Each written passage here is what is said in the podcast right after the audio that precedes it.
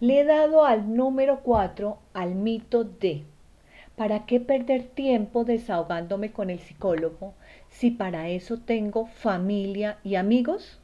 Pues te cuento, la psicoterapia va más allá del desahogo.